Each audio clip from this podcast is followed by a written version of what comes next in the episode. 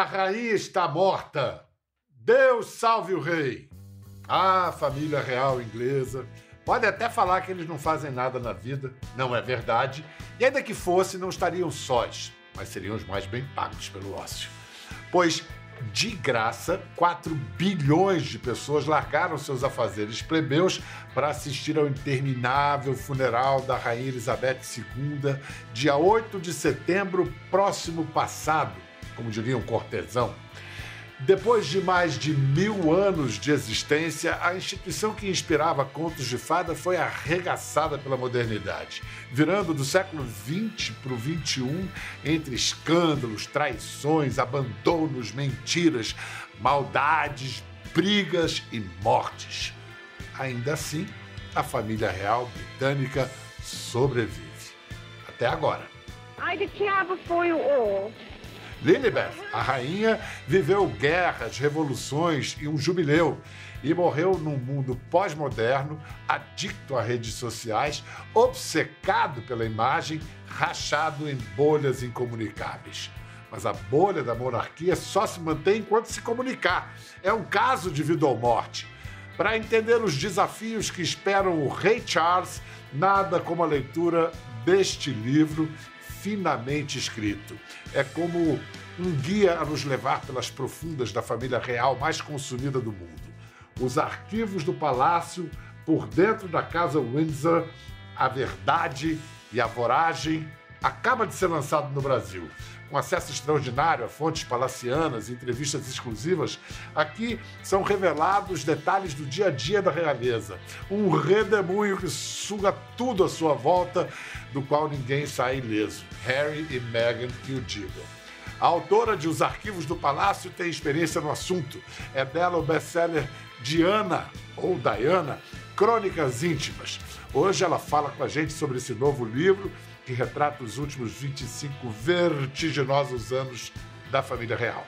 Vamos conversar com a jornalista inglesa radicada nos Estados Unidos, uma das maiores autoridades em família real do mundo, Tina Brown. Thank you for having us, Ms. Brown. Thank you so much for this opportunity. Tina, since the book was released in March, have you had any reactions from the royal family? Well, none of the principals have complained. And actually, many of the people at the palace have contacted me to say that they feel that I got it right. So I'm very pleased about that. But there's still time. I think that the royals have plenty of other things to worry about right now. Oh, that that's true. It's such an event, eventful day by day. It seems a contradiction uh, that one of the most um, secret, secretive institutions known provides incessant news to all kinds of journalism. So, how would you try to explain this apparent paradox?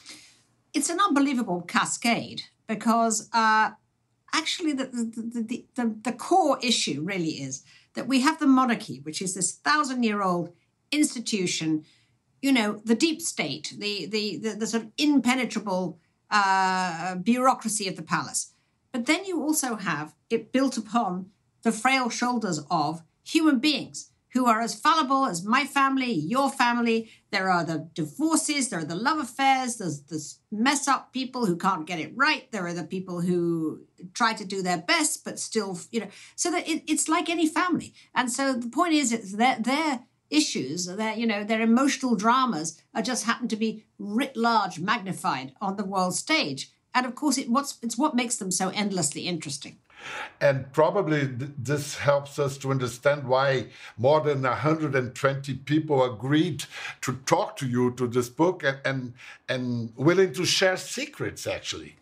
Yes, they, they, they um, there was a lot of pent up uh, interest in trying to get the last 25 years right because it was an extremely um, dramatic time. My book begins at the time that Diana died and takes us through the 25 years up until Meghan and Harry leave and and and the last dwindling days of the of the Queen. Um, and and it covers a time where you know the royal family had to try to get their mojo back after the drama and the scorched earth of the Diana years. You know they they they they were very troubled and and and and dissenting. And Charles was you know the most unpopular person in England, and the Queen felt very rattled by the uh, public reaction when Diana died. So they were at a very very insecure point, and they dug themselves out of that hole to the point that we get to 2012 when, you know, Charles gets to marry Camilla, who is, you know, the, the pariah woman who everybody hated. And then uh, subsequently, you know, you have the wedding of, of uh, uh, Kate and, and, and William. That was an incredibly popular event. You had Harry, you know, a, a beloved soldier fighting in Afghanistan. The Queen goes to Ireland. It's one of her most successful trips. And everything seemed like it was fantastic. But by the time you reach the end of the book, all kinds of stuff has happened, right? I mean, Prince Philip, you know, dies, uh, which makes the Queen lose. Megxit, Harry and Meghan leave. Harry and uh, Meghan uh, leave. Prince Andrew, you know, gets involved in this terrible sex scandal. And so, you know, we're right back to square one, except that, of course, since then, things have righted themselves yet again, as things tend to do in the monarchy. Yeah, the, the queen's the queen's death came six six months after the release of the book, and uh, I, I think it, it, it's still not clear uh, what will be the implications of Elizabeth's demise to the future of the monarchy. What, what do you think? Well, it's interesting. I actually thought the country would have more of a nervous breakdown about the Queen's death because she she was, you know, the still centre amidst all the drama. The reasons that uh, the rattle and roll and shaking of divorces and, and, and miserable and fights and all the rest of it seemed to keep writing itself was because she was there as, you know, keep calm and carry on. So I felt, you know, when she died, it could really be a huge nervous breakdown. However, it seems to be, ironically, it's the British government that's had the nervous breakdown. Uh, we've had three, you know, we've had three prime ministers in the course of a few months. And, you know, the Queen's funeral was so beautifully handled. Her exit was typically, it seems, so exquisite in the way she got through her jubilee. She appointed the new Prime Minister, Liz Truss, and then she left the stage. And Charles stepped up in this pre planned way, and everything worked incredibly well. So that actually he's had a flying start to his reign. Uh, I don't know if you've seen the Brazilian edition of your book. Yes, it looks beautiful, very handsome. Yeah, yeah, it looks nice, and it's Very such a handsome. it's such a pleasure. It's such a delight to read. I mean, you, the way you write and you involve us. Listen, um, I was a correspondent in London. I was a young reporter sent to London in 1988, and uh, and then one of the, the first pieces I was uh, I sent was about the then Prince Charles' birthday, the 40th birthday. I'd like to show it to you. O nosso aniversariante tem orelhas grandes que preferem música clássica. Ele é o herdeiro de um reino de faz de conta, uma dinastia firma atração turística, o trono da Inglaterra. Segundo o autor teatral inglês John Osborne, ele é filho de uma família, a real, que é um dente de ouro numa boca cariada. Charles nasceu sob uma maldição, ter a vida acompanhada por todos, passo a passo. O primeiro passeio pelo jardim, a primeira aula de música, o primeiro esporte. Aos 21 anos, passa a ser o príncipe de Gales. Ganha um título, mas não ganha uma função. À procura de um sentido para a nobreza, Charles mergulha em inquietações. Aprende a conversar com as plantas, descobre a medicina homeopática, a agricultura orgânica, lê Carl Jung e Karl Marx. Enquanto isso, escolhe uma esposa que é um sucesso. Alguém que divide a atenção dos fotógrafos e, às vezes, rouba a cena. O príncipe Charles Philip Arthur George faz 40 anos preso a um real dilema. Com a rainha em plena forma e tomando como exemplo a saúde da mãe da rainha, a rainha mãe, que tem 88 anos, Charles corre o risco de chegar à velhice eternamente príncipe e passar para a história como o homem que queria ser rei. The Man That Would Be King. There was a great John Huston movie. Uh, but, but listen, uh, we have reasons to believe that Charles is going to lead a long life. What is your bet? Well, if he follows his mother, he could be there for 20, you know, 20 years from now. that was a very fun, irreverent piece, I have to say, which he probably wouldn't have liked. Um, and he, here he is, nearly 75 years age, of age, you know, ascending the throne. He's in he's really got to accomplish a lot in a comparatively short time. But what is quite interesting about Charles is that all the things that had him mocked for so long, now he's kind of stepped into his own because the things he cared about, organic farming and the climate change and and interfaith initiatives and all of these things that he cared so much about in the 80s and which were very out of fashion, now he actually looks pretty visionary about it and he's the sort of king of the climate movement, literally. I mean, he's now the leader of that, essentially. And I think that's kind of rather wonderful timing for him that that, that is true. The interesting part, of course, is the whole transformation of Camilla. You know, I mean, on May the 6th, a crown is going to be lowered upon her head and she will be crowned Queen Camilla. That is something that I think is going to cause a bit of a sharp intake of breath. People are going to think, wow, uh, I'm not sure I would have advised her to, to, to take that gesture. I think it might have been smarter for her to say, look, I'm happy to be called Queen Consort, but I don't need to be crowned. But I guess it's something they both have wanted all of this time, and it is going to happen. Yeah, and the impression one has after reading your book is that Camilla Parker Bowles enjoys a better version in history nowadays, or it's about to, she's about to, than Diana Spencer. If that proves well, to be true, there's been a big effort, of course, to make that true. Uh, you know, but for the last 17 years, Camilla has proved to be a very stoic, graceful, dutiful uh, wife to Charles and member of the royal family. But she, of course, she's never going to have the same beloved, uh, you know, worshipping appeal that Diana had. I mean, Diana was, you know, a, a magical personality and beauty and her heartbreak made her so desperately appealing. And she's, of course, the mother of these two boys who will keep her flame alive, obviously, as Harry constantly does whenever he talks about her, as, as does William, but even more so Harry. So, I mean, Camilla's hope is that she just gets through this and, you know, she stays acceptable. I don't think that the episodes of The Crown and probably Harry's own forthcoming book are going to treat her kindly. So that is going to be problematic for her this Harry's book, Spare, do you are you sure it's going to be released? It seems like yes. It, it, you know, there is now a publication date in January, so I think it will come out. I uh, I think there were moments when it was about not to come out. I think that, to be honest, I think uh, his father and and the royal family missed the opportunity to sort of extinguish the book. I mean, if I were them, I would have said, make a deal, uh, you know, pay him what he needs to be paid and and and agree no book. But they missed that opportunity, and now the book is coming out. And so they're going to have to weather the storm. But you know, we just have to keep remembering how many storms they've weathered, right? Uh, well, you know, a thousand years is a long time for an institution. I suspect they will weather this like they've weathered everything else. Yeah, but in this thousand years, I don't think that it was anything like the 20th century and all the changes that they, they came through and, and, the and the 21st. Let's talk about Megxit. Uh, Megxit, it's um, like it's the latest blow to the idea of a monarchy because the prince and his princess prefer the real world to the royal world. So uh, now, for the public opinion, who seems to have won this tug of war? Uh, it, it, depends on which side of Atlantic you look at. There's definitely far more uh, affection, I think, for Harry and Meghan in the US than there is in the UK, where they are really, really on the outs. I mean, you know, people now feel Harry's gone mad. He's a captive to uh, Meghan. Uh, he doesn't uh, know what he's doing. He's lost the plot, as they say in England.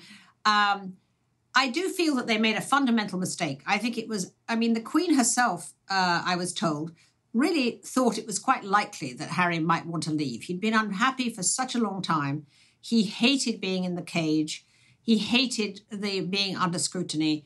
He felt like he was uh, a spare, as his title of his book is.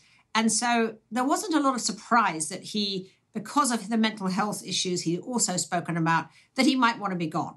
The mistake that he made was to frankly was to want to keep on being half royal. I mean if he'd said i'm going away to become a farmer in south africa or something there would have been a lot of understanding and sympathy for that and an allowance. The problem was he wanted to keep she and he wanted to keep being a royal when they wanted to be royal and make money when they wanted to make money. You cannot mix public service and commercial activity. It just doesn't work. And that's really what the row was about. The Queen absolutely said no. Uh, Prince Philip always used to say, you know, about the royal family, you're in or you're out. And I think that's true. I think in the same way in politics, you know, the president of a country can't spend say, well, I'm half time I'm the president and the other half I'm promoting uh, Volvo cars or something.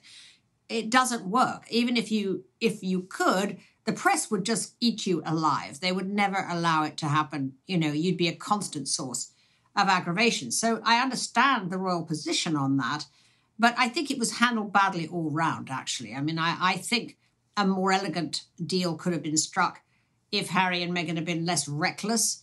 Uh, I think Harry was very, very naive. You know, when he he talked on Oprah, Harry, about how, you know, he was going to Sandringham in England to see the Queen. They'd arranged to talk about all of this, and then he gets a message from her private secretary saying, "No, I'm so sorry, I'm not free." And he blamed the private secretary, trying to kind of get between them personally, I mean, it's clear to me from all my interviews that that is the way the Queen operated, right? She's like a CEO who says, Get me out of that. and she said, Obviously, Harry's coming to talk about all this.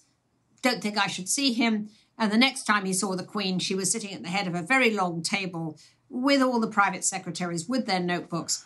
And they were negotiating this deal in which Harry got nothing that he wanted. I mean, the Queen is a tough, tough negotiator. And she basically said, or she was, she basically said, no, no, no, no, no to any of it. You can't keep your military uh, uh, honors.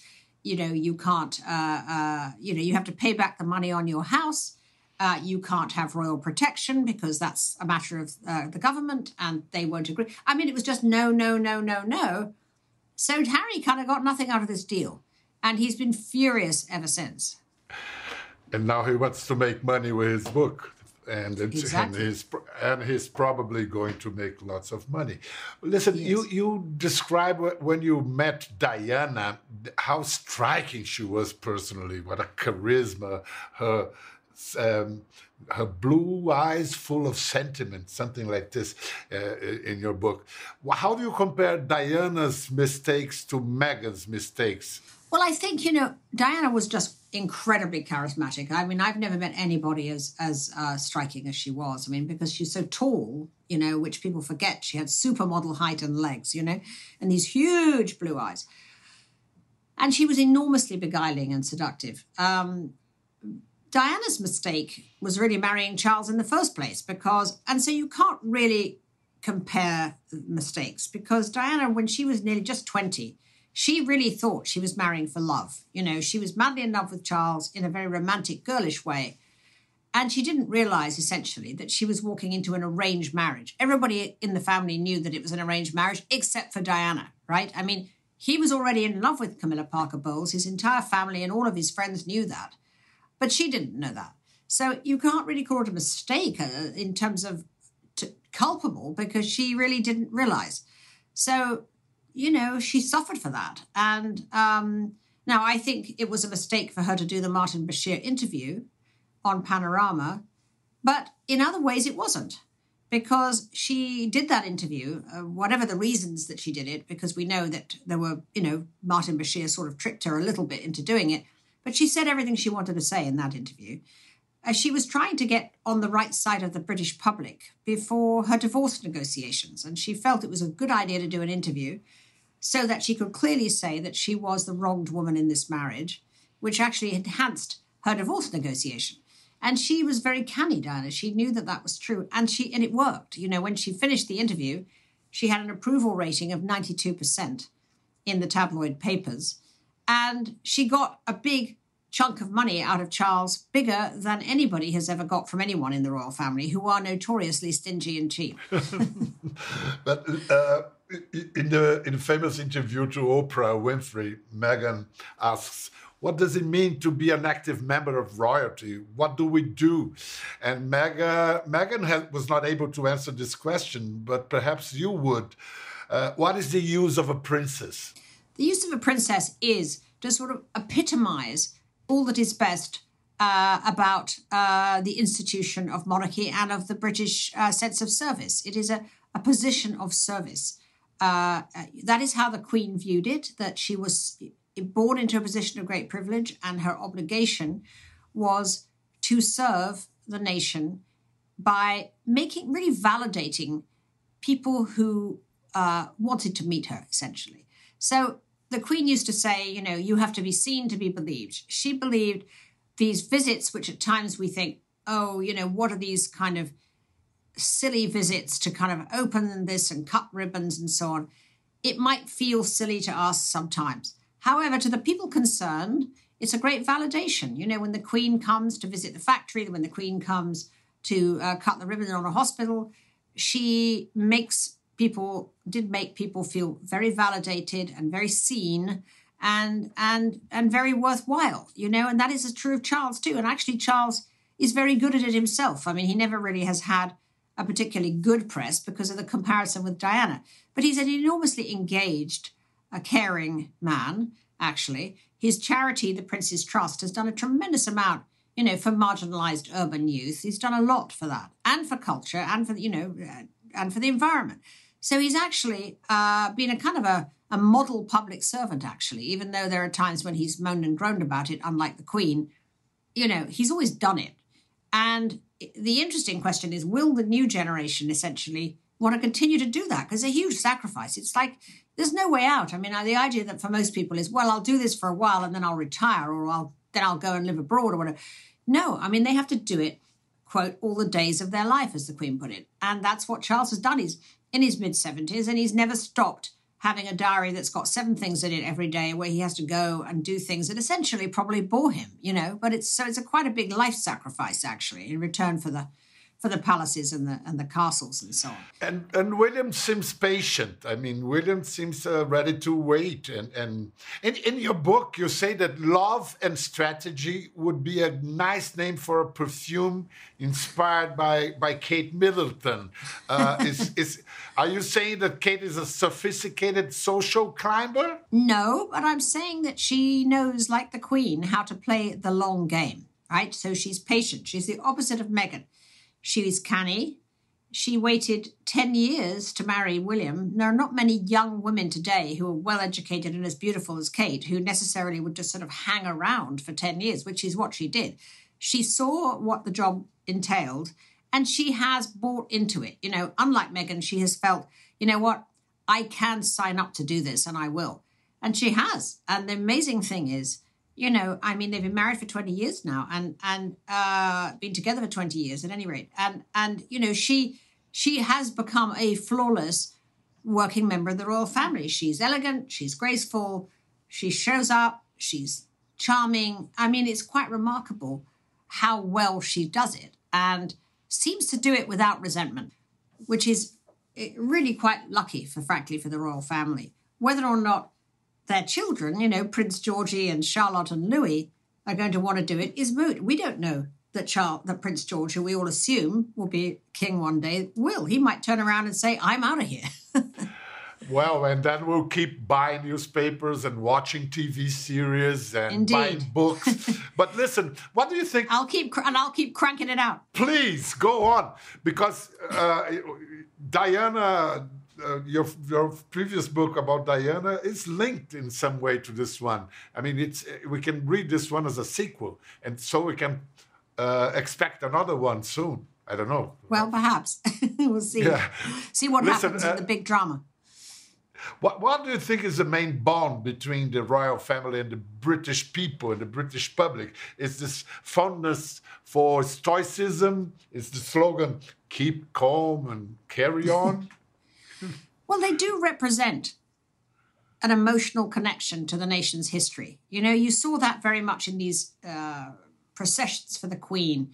You know, all the heraldry, all the beautiful, you know, red and gold, and and it, wasn't just simply uh, idle show. It wasn't just simply, you know, um, costumes. It actually every single thing in those processions really meant something. I mean, you know, ancient traditions that were being played out. And people felt a deep emotional connection to that. I mean, you saw queues five miles long for people, quietly, patiently, you know, respectfully waiting to file past that that that coffin.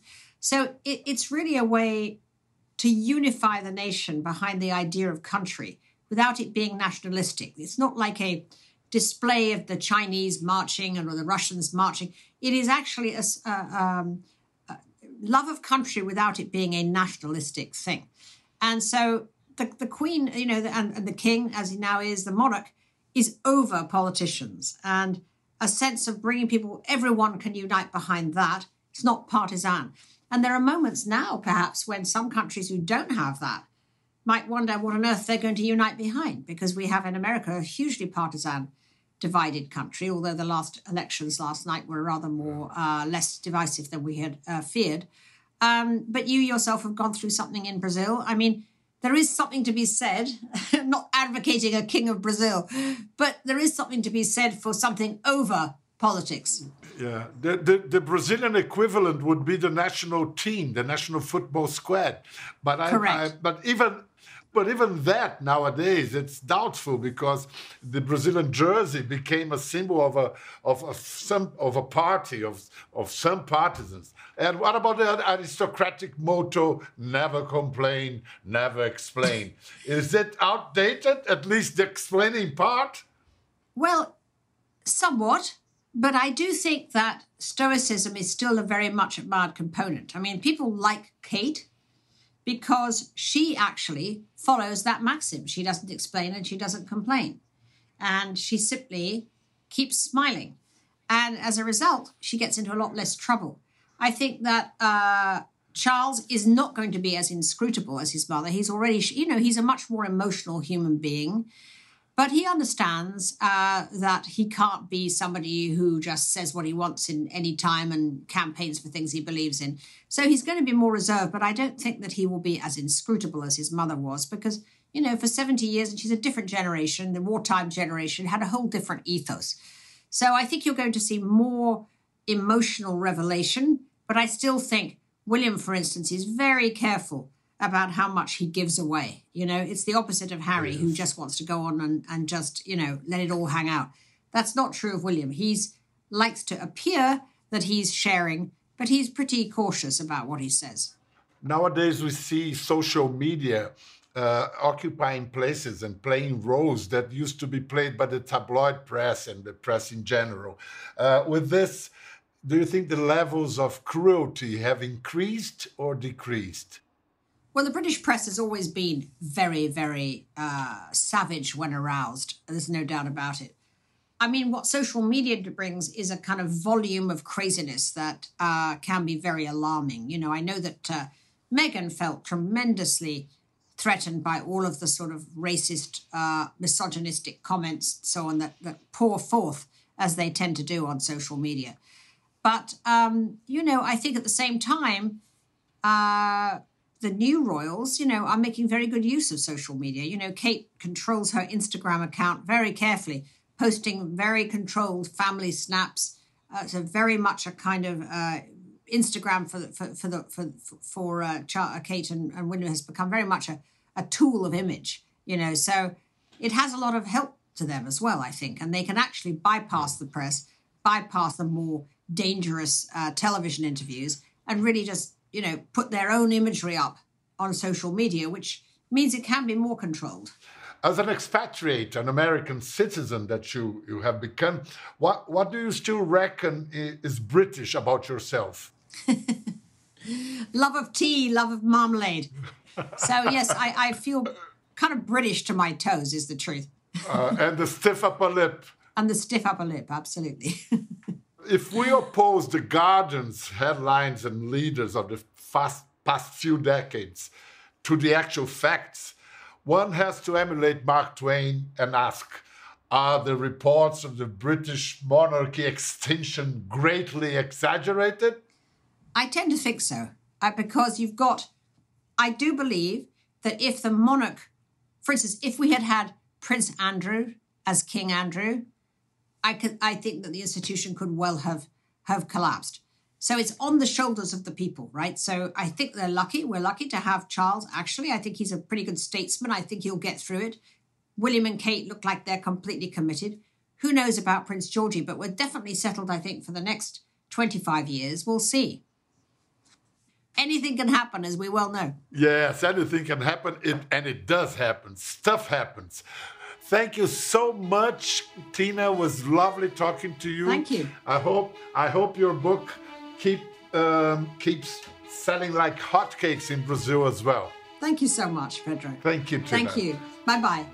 Pois bem, então os livros, os arquivos do Palácio por dentro da Casa Windsor, A Verdade e a Voragem já está nas livrarias, nas melhores casas do ramo. Adquira o seu. Tchau, abraço, boa leitura. Ficou curioso para ver as imagens do programa? Entre no Globoplay. Até a próxima.